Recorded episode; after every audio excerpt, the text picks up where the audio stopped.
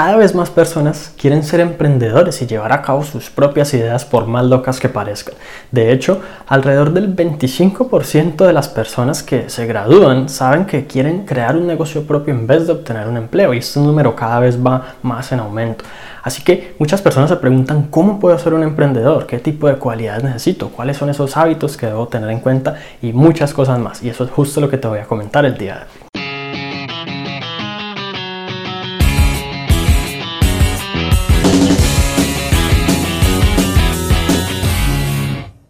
Hola, mi nombre es Juan Sebastián Solís Maya y en realidad ser emprendedor tiene muchísimos beneficios, así como también tiene muchos riesgos y digamos un lado negativo, como todo en esta vida y como lo vamos a ver a continuación. Sin embargo, la primera cosa que la gran mayoría de emprendedores, digamos, hace diferente es que no permiten que el miedo los paralice. La verdad es que emprender algo nuevo, llevar a cabo nuevas cosas, montar un negocio o incluso invertir un dinero, un capital, pues de alguna manera u otra te, da como temor en caso de que fracases. ¿Qué pasará si por alguna razón no logras lo que quieres? En muchas ocasiones nos fijamos una meta, digamos, tan apasionadamente o tan obsesivamente que tememos que si no la logramos vamos a quedar en ridículo con las demás personas o vamos a tener que responderle a alguien ya sea por dinero o por resultados. Entonces la verdad es que los emprendedores tienen que aprender a actuar a pesar de este temor y que el miedo, lograr que el miedo no los detenga y no les impida avanzar. Esto es algo quizás un poco difícil, pero la manera en que personalmente yo lo he superado es a través de investigar mucho, de aprender sobre el negocio que estoy, digamos, tratando de montar,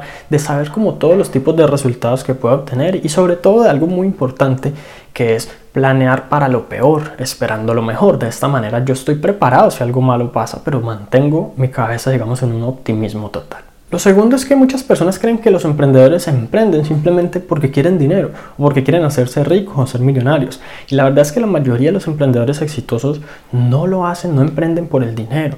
Lo hacen porque tienen una pasión, porque tienen un deseo de resolver un problema que hay en el mundo, porque se les ocurrió, se les ocurrió una idea y quieren llevarla a cabo al máximo, porque les apasiona, por ejemplo, la ingeniería o la mecánica o el diseño, cualquier otra cosa, y pues simplemente quieren dedicar su vida a ello y, digamos, aprender y estudiar en todo momento, y lo que hacen no se siente como trabajo. Ser apasionado y tener una pasión por algo es quizás una de las formas más fáciles de convertirse en un emprendedor exitoso. Porque si tú solamente piensas en cuál es la oportunidad que me va a permitir ganar más dinero, en qué negocio será que me pagan más o ese tipo de cosas, prácticamente es la misma eh, mentalidad de un empleado que quiere el mejor trabajo con el mínimo esfuerzo posible. Y la verdad es que ser un emprendedor en muchas ocasiones requiere trabajar más horas al día que un empleado normal y en ocasiones paga muchísimo menos al inicio. Entonces pues hay que estar preparado para que puedas continuar con una gran motivación independientemente de las adversidades. Otra idea que los emprendedores exitosos llevan a cabo es crear un excelente equipo, un equipo humano de personas que estén como alineadas con la misma visión, que tengan una pasión muy similar, que estén dispuestos a todo por, ese, por llevar a cabo esa misión al máximo.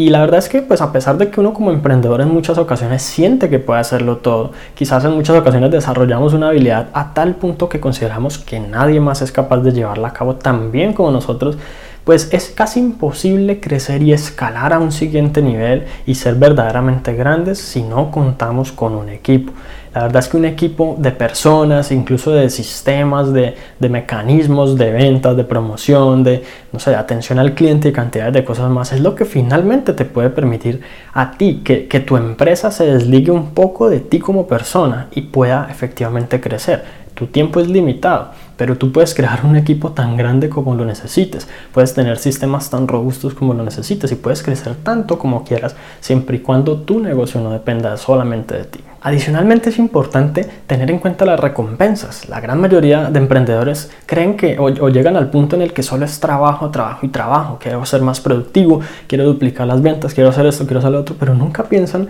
en de pronto darse un descanso, en divertirse, en tomarse unas vacaciones. Y es muy fácil, de hecho personalmente me pasó que mis primeros tres o cuatro años de emprendimiento prácticamente no salí de mi casa en ningún momento y cuando de pronto viajaba a otra ciudad cercana era por necesidad. Y en muchas ocasiones uno tiene que aprender a recompensarse para poder mantener la motivación, porque va a llegar un punto en el que si no lo haces, quizás tu mente sencillamente no va a querer continuar por ese camino.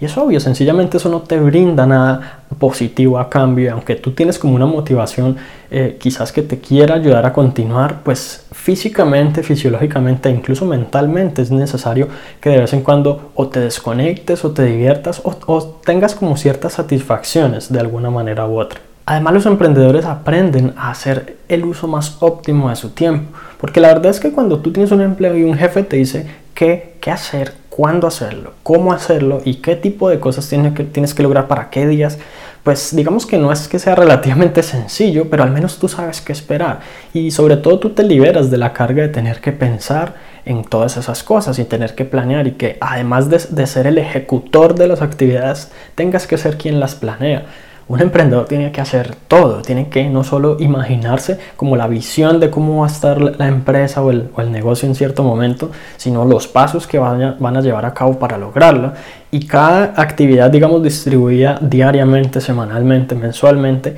y posteriormente levantarse y efectivamente ejecutar esas actividades, porque pues nadie va a estar allí para, digamos, decirte las cosas o regañarte en caso de que no lo hagas. Si un día te levantas y no tienes, y no tienes ganas de hacer nada, tienes pereza y no haces nada, pues seguramente no vas a tener como ninguna retroalimentación negativa. Quizás en el empleo tengas hasta dos o tres oportunidades para fallar de esa manera antes de que te despidan. Entonces la idea es como gestionarse uno mismo y convertir todo este tema del emprendimiento en un juego de autorregulación y crecer como persona al punto en que yo sea capaz de tomar mis decisiones y de llevarme a tomar acción independientemente de cómo me sienta. Por otra parte, los emprendedores saben que los resultados no los define a ellos como persona. En muchas ocasiones, pues debido a, la sociedad, pues estamos acostumbrados a que cuando alguien gana bastante lo calificamos de cierta manera, cuando alguien gana poquito dinero también lo hacemos, ciertos empleos se ven como, como más prestigiosos que otros, pero pues cuando hablamos de emprendimiento, en muchas ocasiones tú empiezas y puede que no ganes nada de dinero el primer año, puede que incluso ganes algo de dinero y quedes en la quiebra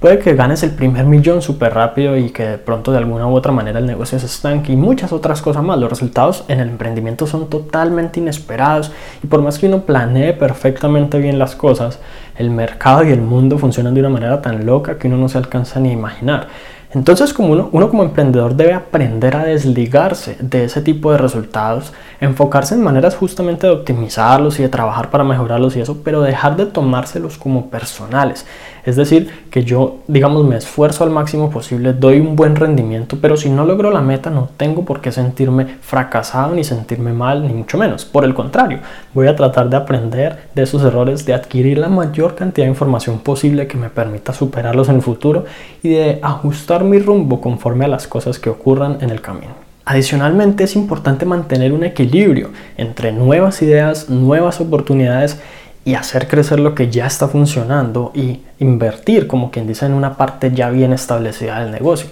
Por decir algo, cuando uno, digamos, hace tiempos las empresas que vendían cassettes o que fabricaban cassettes, pues si ellos se hubieran enfocado solamente en el lado de mantener el negocio que ya está funcionando, ejecutándose correctamente, pues se iban a perder la oportunidad de pronto de transicionar a diferentes medios como los CDs o lo que cualquiera, cualquier cosa que formara parte del futuro. Pero al mismo tiempo, si esas personas solo se hubieran enfocado en nuevas oportunidades, tampoco hubieran desarrollado los CDs porque quizás después de los CDs habían otras cosas y después de esas otras cosas hay otras cosas. Entonces es encontrar un balance entre ejecutar actualmente lo que funciona, capitalizar ese tipo de ideas y llevarlas a cabo al punto en que ya sean rentables y saquemos el máximo provecho de ellas pero también tener un ojo como en el horizonte y, estar analizando todo el tiempo posibles oportunidades para no, sea, no solamente crecer lo actual, sino quizás incursionar en nuevas ideas y nuevos mercados. Es, es, un poco complicado porque de pronto eso lo desenfoca uno de la visión actual, pero por eso también te decía que es importante mantener unas metas, un plan y una estrategia que tú puedas llevar a cabo y de esta manera, sabiendo que ya tienes algo estructurado y que lo puedes llevar a cabo, digamos, a cabalidad, pensar en otro tipo de cosas y en cómo se podrían ajustar a tu misión. Y finalmente, y por, por si no fue bastante obvio con, los, y con las ideas anteriores, los emprendedores exitosos tienen mucha paciencia y sobre todo mantienen siempre el enfoque en crecer independientemente de todo. Porque en realidad cuando tú consigues un empleo quizás al mes estás recibiendo tu primer pago. Cuando tú empiezas un negocio, en muchas ocasiones uno invierte y al año o a los dos años ve sus primeros frutos. Es muy fácil que una persona que empiece un negocio al año, pues si no obtuvo resultados ya lo cierre y ya simplemente piensen que eso sencillamente no sirvió para nada. En mi caso, yo tuve que esperar un año y medio hasta recibir el primer cheque por, por, mis esfuerzos y por mi emprendimiento. Después de eso, pues obviamente fue mucho más sencillo. Pero si yo hubiera desistido en el momento, quizás no estaría en el punto en que me encuentro ahora. Y todo fue debido a que por alguna u otra razón en ese tiempo tuve paciencia y sobre todo mantuve como mi enfoque en esas metas que me planteé. Así que eso es todo por ahora y si te gustó este video entonces te va a encantar un material gratuito que tengo para ti en todo lo que tiene que ver con ser tu propio jefe y alcanzar la libertad financiera de manera que lleves tus emprendimientos al máximo nivel. Para conocer todos los detalles entra a la página www.juan.sc dinero y te recuerdo que este material es totalmente exclusivo para suscriptores y no lo encuentras en ninguna otra parte. Así que recuerda suscribirte al podcast para que recibas una notificación en cuanto publique nuevos episodios. También si consideras que alguien más puede servir esta información, compártela para que ellos también puedan mejorar sus vidas paso a paso. Te agradezco mucho por haber llegado hasta aquí, entonces nos vemos en la próxima.